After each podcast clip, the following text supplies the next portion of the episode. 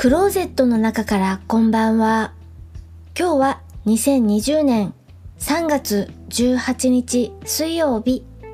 時刻は21時59分を過ぎました。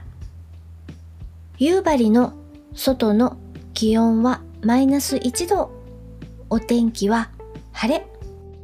今日は昼間もずっと晴れていました。今夜お話しするのはアニメーション鬼滅の刃です。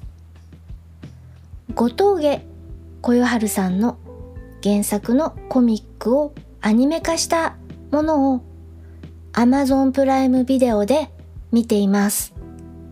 20話くらいまで見ました。ウィキペディアさんによると、週刊少年ジャンプにて2016年より連載中とのことです。面白いと話題になっていたし、Amazon プライムで見られるじゃんと見始めたらハマりました。このアニメーションのストーリーの仕組みがうまくできていて、前半で前回の一応の締めくくりがあって、後半で次回に続く物語が始まって、という感じで、次が待ちきれない、次が早く見たい、みたいな仕掛けになっています。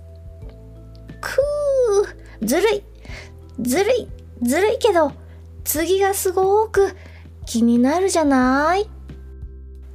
大正時代が舞台のお話です。鬼がいる世界です。鬼というのは、この世界では、この物語の中では人を食べるという設定になっています。主人公は少年13歳、かまど炭治郎くん。炭を売りに町へ出かけていきます。その留守中に家族を鬼に襲われてしまって、虫の息の妹だけ、妹はねずこちゃんというお名前です。妹ねずこちゃんを抱えて急ぎお医者さんのもとへと走りますが、というのが第1話。誰だ妹、ねずこちゃんを襲い、家族の命を奪ったのは誰だ？ということで、物語は進んでいきます。途中、愉快なお仲間もできて、ますますこの物語、目が離せなくなるのです。アニメ化されているのはコミックの一部なので、これはコミックを読みたくなるでしょ？続きが知りたくなるでしょ？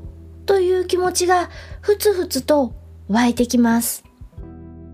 時には話題に乗ってアニメも見ます。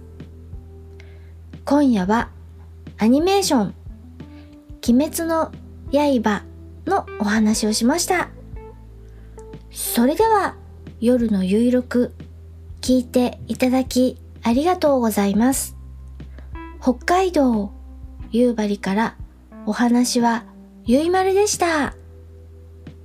おやすみなさい。おはようございます。